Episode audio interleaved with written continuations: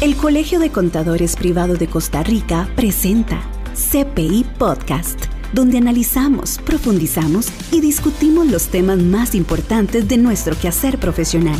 Conéctese ahora y aprendamos juntos. Qué bueno estar de nuevo con todos ustedes aquí en CPI Podcast, un espacio donde analizamos, profundizamos y discutimos los temas más importantes de nuestro quehacer profesional agradeciéndole a nuestros patrocinadores Cyberfuel y Tecapro. A todos ustedes les agradecemos abrirnos la intimidad de sus oídos para compartir temas de mucha importancia. En estos momentos estamos con el CPI Ronald Fernández Romero, quien es auditor del Ministerio de Hacienda. Además de eso es contador público y tiene una amplia experiencia en temas relevantes a la auditoría. Hoy vamos a hablar de la auditoría del algoritmo, ¿verdad? Sí, señor, auditoría del algoritmo, un tema que está muy en boga hoy día. Este tema de la auditoría del algoritmo lo queremos traer aquí al Colegio de Contadores Privados de Costa Rica porque queremos que nuestros agremiados aprendan de la importancia que ahora tenemos con la parte de minería de datos, big data, y sabemos que usted es especialista en este tema. ¿Podría usted definirnos qué es algoritmo. Ok, vamos a ir desde el principio, si me lo permite, Kevin. Cuando estamos hablando de algoritmos, estamos hablando de ciencia de datos. Ciencia de datos toma eh, técnicas de estadística, toma técnicas de matemática, toma técnicas de informática, de programación, para utilizar, para programar, para proyectar el comportamiento de ciertas eh, variables. Entonces, eh, algoritmos son esas funciones matemáticas que utiliza la ciencia de datos para predecir, por ejemplo, cuando una transacción de un banco tiene mayor probabilidad de ser fraude o no fraude.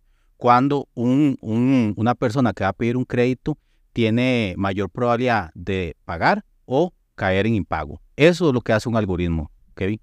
Entonces, esto pues les ayuda a ustedes a tomar decisiones es una herramienta muy útil para toma de decisiones, inclusive en el ámbito del Ministerio de Hacienda, en el tema de algoritmos. Se puede, se puede utilizar esta herramienta para poder predecir aquellos obligados tributarios que tienen mayor probabilidad de no pagar la totalidad de renta que debería pagar, por ejemplo, con base en ciertas variables que en el argot de la ciencia de datos se llama variables predictoras. Sí, de, de hecho, pues hay un, un departamento en el Ministerio de Hacienda que se llama este, inteligencia fiscal. Así es. Me imagino que ellos eh, utilizan mucho esto. Se utiliza esas técnicas, así es. Para, para poder descifrar y ver, digamos, a quién le pueden hacer una, una auditoría, por ejemplo. Por ejemplo, Kevin, eh, cuando usted va a hacer un modelo predictivo, si me lo permite, usted lo que hace es tomar una base de datos, por ejemplo, de obligados tributarios, si estamos hablando en el tema de Hacienda, o una base de datos, eh, si estamos hablando en el tema bancario, de los deudores o posibles deudores o también de transacciones. Entonces, con esa base de datos, lo que hacemos en ciencia de datos es con, con el comportamiento que presentan esos, esas de acuerdo a esas variables, se puede predecir si un individuo va a tener mayor probabilidad de impago o no. Y eso los algoritmos ayudan mucho. Ahora hay muchos algoritmos, por ejemplo, redes neuronales que ahora está tan de moda en el chat GPT, está, hay otro tipo de algoritmos que se llama Support Vector Machine, hay muchos más que sirven para qué? Para poder, ah, para poder predecir el comportamiento de esos individuos o de esas transacciones de acuerdo a las variables predictoras. Eh, este, este tipo de, manejo requiere de todo un estudio, ¿cierto? Es decir, una preparación académica hay que prepararse en el tema de ciencia de datos para poder aplicar esos algoritmos, para poderlos correr. Porque no es sencillo, Kevin, porque como te dije hace un rato, es tomar variables, ¿verdad? Empezar a analizarlas, empezar a analizar si esas variables son, eh, pueden explicar el comportamiento de una variable a predecir, es aplicar técnicas de matemática, de álgebra, de, de, informática, de programación. Son, son muchos temas que hay que considerar. Y es que esto es en todos los ámbitos, ¿verdad? Por ejemplo, las empresas para saber quiénes son su, su, tipo de cliente, cómo le va con los tipos de productos que vende. Es decir, esto se aplica a todo. A todo. A todo. Eh, ahí eh, la, la, el secreto, Kevin, es la calidad de los datos. Es la, la calidad de los datos, tener buena cultura de datos en la organización y ya con eso podemos empezar a aplicar técnicas de ciencia de datos para poder predecir individuos nuevos o predecir transacciones nuevas. Eso al final del día es lo que se conoce como inteligencia artificial, que es que el, algoritmo aprende, va desarrollando un modelo y con ese aprendizaje empieza a predecir ese comportamiento. Y aplicar la ciencia de datos eh, pues en cualquier institución o empresa eh, es caro. Se ocupa conocimiento, digamos, tener conocimientos de ciencia de datos, eh, se ocupa acceso a Internet, y ya con eso usted puede hacer un montón de cosas. ¿Por qué? Porque hay paquetes gratuitos. Por ejemplo, R es un paquete de estadística que te permite hacer ciencia de datos, te permite hacer esas predicciones. Hay otro lenguaje de programación que se llama Python, que eso se utiliza en Machine Learning también, que también te permite hacer ese tipo de predicciones. Entonces, y esos son software libres. Es cuestión, insisto, de tener el conocimiento, tener internet, que ahora hay internet en todo lado, y ya con eso usted puede hacer un montón de cosas. ¿Qué si se ocupa, Kevin? Cuando ya hay grandes volúmenes de data, se ocupa poder de cómputo, porque una computadora con una memoria RAM de, de 8, por ejemplo, 8 megas, puede procesar hasta cierto nivel de datos, pero ya llega un momento en que eh, se ocupan servidores más potentes. Ese es el secreto, por ejemplo, de Google, eh, de Google o Amazon, que tienen un poder de cómputo impresionante y pueden predecir cuáles son los gustos y preferencias. Por ejemplo, cuando usted ve una película en Netflix, una serie.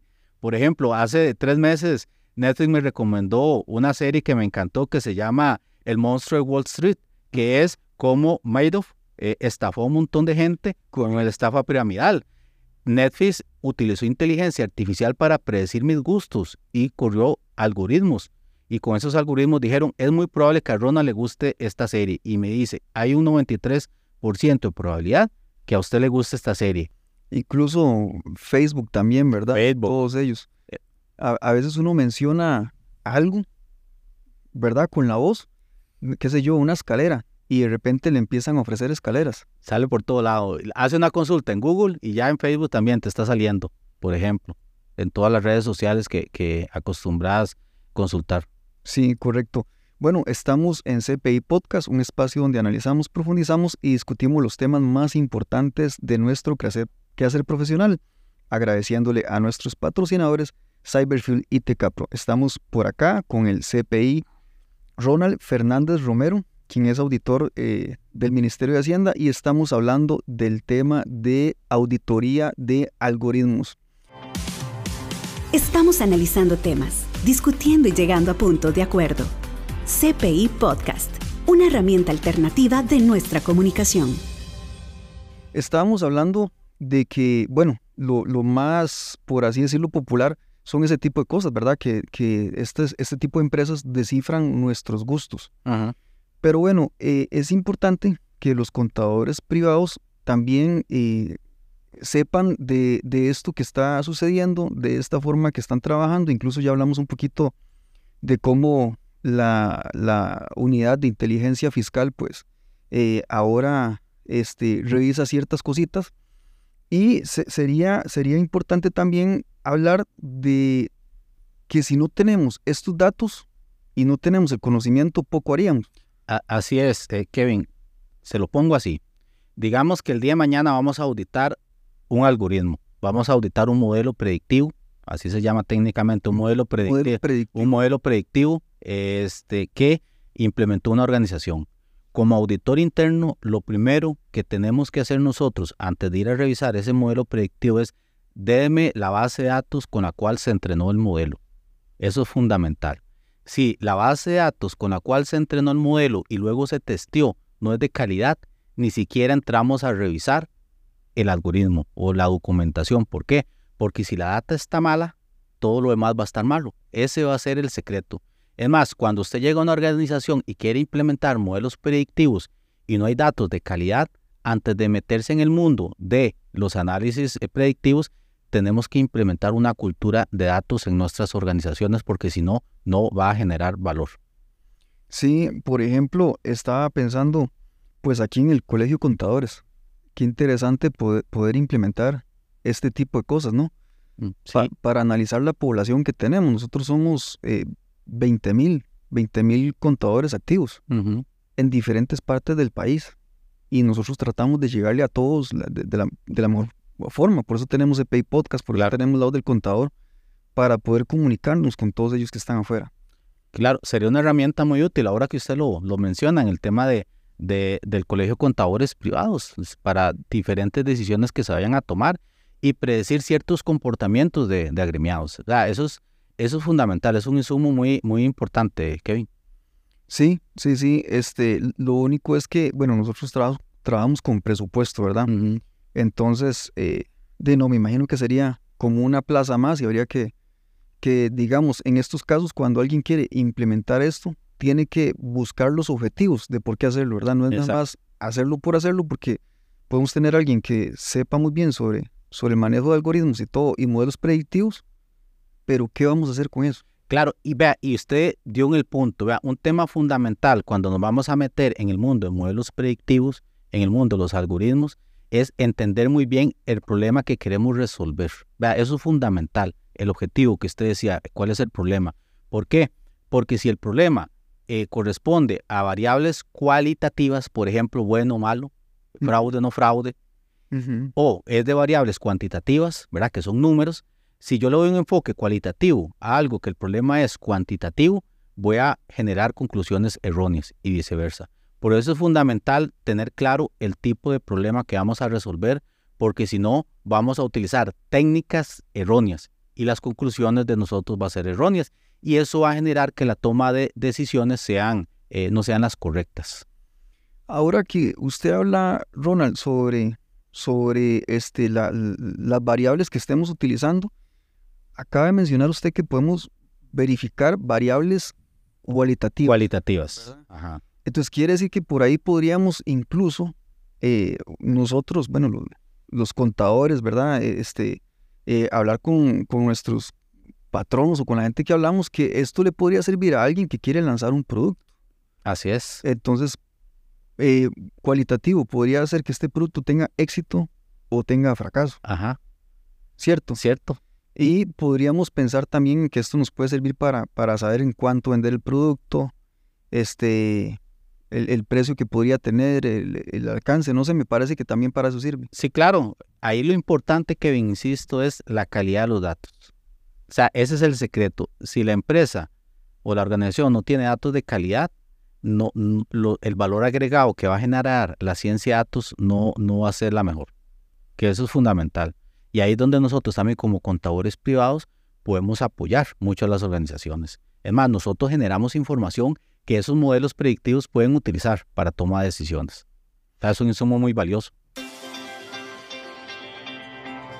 Está escuchando lo más actual, la información y tendencia de los mercados en CPI Podcast.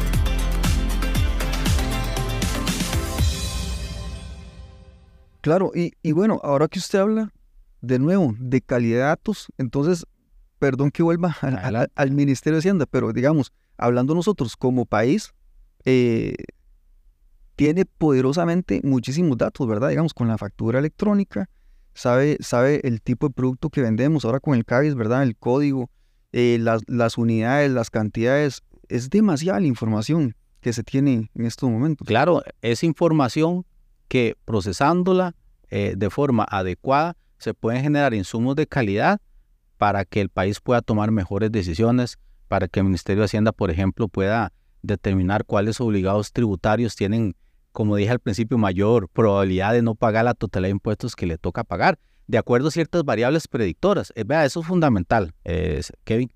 Sí, este es importantísimo para el país, para la recaudación de impuestos, para los dineros que ocupamos para las escuelas y bueno, demás cosas. Pero le voy a contar algo. Yo me acuerdo que antes, hace 20 años, cuando yo estudiaba, nos decían, eh, hay, creo que eran cuatro formas, las, las más normales, de por qué me podrían hacer una fiscalización a cualquier empresa. Una era, decían que presentan cero, rentan cero, presenta siempre rentan cero, entonces puede ser que le hagan una fiscalización. Otra decían que, este, que no pagaba el IVA. ¿Cuál más era? Eran muy sencillitas, eran muy sencillitas. eh, bueno, que, que, que, presentaba pérdida varios periodos. Y otra, pues al azar, no sé. Eso ya pasó de moda, ¿no? Entonces. Y ahora, conciencia de datos, eh, eh, hay otras variables a considerar, ¿verdad? E incluso le voy a poner un ejemplo, que si bien es cierto, no es de la administración, digamos, fiscal, no es de temas de, de, la carrera nuestra, en medicina, por ejemplo, se está usando ciencia de datos y, es muy interesante, utilizan eh, algoritmos para predecir si una persona va a tener Alzheimer. ¿Y cómo lo hacen? Con su celular bajan una aplicación. Entonces nosotros cuando estamos caminando han detectado que cierto comportamiento en el paso que damos es propenso a personas que años después van a tener Alzheimer. Entonces, sí, es muy interesante y es un modelo muy preciso. Y usted lo que hace es bajar la aplicación. Todos tenemos, la mayoría de personas en el mundo, teléfonos inteligentes y con eso ya empiezan a, recolectar data y ya con esa acumulación de data se puede predecir si una persona tiene mayor probabilidad o menor probabilidad de tener Alzheimer. ¿Por qué le cuento esto? Porque ahora lo que usted decía, ahora con los algoritmos, con la ciencia de datos, nosotros podemos eh, utilizar mayores variables predictivas para determinar que un determinado obligado tributario le vamos a hacer una fiscalización o no se la vamos a hacer, por ejemplo. Sí, sí, me fui por ahí porque di, pensando en el montón de datos que se tienen, ¿verdad? Pero ahora que usted toca la parte eh, salud, que como dice usted, nosotros no, no estamos muy metidos en eso, eh, incluso esto se podría utilizar para la parte psicológica, pregunto, ¿verdad? Como, como, como predecir las cosas que va a hacer uno como ser humano, no sé. Usted, no sé si vio una película hace muchos años, usted está muy joven, Kevin, pero se llamaba Sentencia Previa, que está, actuaba Tom Cruise que empezaban a arrestar personas antes que cometieran los crímenes. No puede ser. Sí, porque ellos ya tenían una forma de predecir ese que iba a cometer un crimen. Eh, ya con a cómo está avanzando la ciencia, con el potencial de cómputo que tenemos, las bases de datos, todo ese montón de información, puede llegarse a ese punto en que podamos predecir por lo menos cuáles individuos tienen mayor probabilidad de cometer algún acto ilegal, por ejemplo. Por ejemplo, sí, exacta, exactamente eso me refería. Sí. A, ese tipo de cosas, claro. Ahí, se, enfocó en la parte delictiva, ¿verdad? Sí, y ahí, Kevin, ahí, como, como te decía al principio, ahí la clave, nosotros ya como auditores internos e incluso como contadores privados podemos levantar la mano. Si la data no es de calidad, eso es auditoría del algoritmo, si los datos no son de calidad, eh, el algoritmo, los resultados que me dé ese análisis no es de calidad. Entonces, tanto nosotros como auditores internos o con el sombrero contador privado, si vemos que hay debilidades en la información, porque el contador privado tiene mucha información, ¿verdad? Y conoce la organización, y si ve que los datos no son de calidad, puede alzar la mano y decir, vea, esos algoritmos muy bonitos y todo, pero ya los datos no son confiables, entonces los resultados que da eso no son confiables. No, no, y es que Ronald, tenemos cualquier cantidad de contadores privados que están en este colegio y trabajan en auditoría interna. Así es, ¿verdad? También. Muchísimos. Yo soy uno de esos, Kevin. Usted es uno de esos. y casualmente de eso se trata, que hablemos de, estos temas para que eh, nosotros vayamos conociendo sobre eso. Y bueno, también está en aquellos entonces, aquellos profesores que decían, ah, ese chiquillo va a ser, va a ser un travieso, va a ser fatal, o va a ser buenísimo, ¿verdad? De una vez lo, encasillaban a uno. Sí. Pero ahora ya, con, con, esta ciencia, pues incluso me imagino yo que eh, en la parte psicológica hasta se podría predeterminar cómo, cómo va a actuar una persona laboralmente. Sí, sí, no, la ciencia ha avanzado mucho. En ciencia de datos esto ha avanzado más en los últimos años por el poder computacional, insisto, que tenemos hoy día y por la gran cantidad de datos que tenemos. Ve el caso del chat GPT, que ahora está tan de moda, todo lo que puede hacer es una maravilla. A la vez lo asusta a uno, pero también lo maravilla porque hace análisis muy buenos, pero siempre ocupa la participación del ser humano, nosotros como contadores privados o auditores internos, para analizar la, la calidad de la salida que nos da. Claro, de hecho, pues invitarlos a todos ustedes porque la próxima semana vamos a tener al CPI Ronald Fernández Romero, quien ahorita está con nosotros, hablando sobre inteligencia artificial y el chat GTP para que usted, estimado contador, aprenda y entienda qué son todos estos conceptos. Estamos en CPI Podcast despidiéndonos de ustedes, un espacio del Colegio de Contadores Privados de Costa Rica hecho con mucho cariño y esfuerzo para todos ustedes, agradeciéndoles a los patrocinadores Cyberfuel y Tecapro. Si gusta, don Ronald eh, Fernández Romero, si gusta, se despide de nuestra estimable audiencia. Muchas gracias al Colegio de Contadores Privados por, por esta invitación y hasta la próxima. Muy bien, entonces los esperamos en el próximo CPI Podcast. Hasta aquí CPI Podcast, la propuesta del Colegio de Contadores Privado de Costa Rica que expande conocimientos. Una mesa de discusión, análisis y profundidad con los temas más destacados que influyen en nuestro quehacer profesional. CPI Podcast, una herramienta alternativa de nuestra comunicación.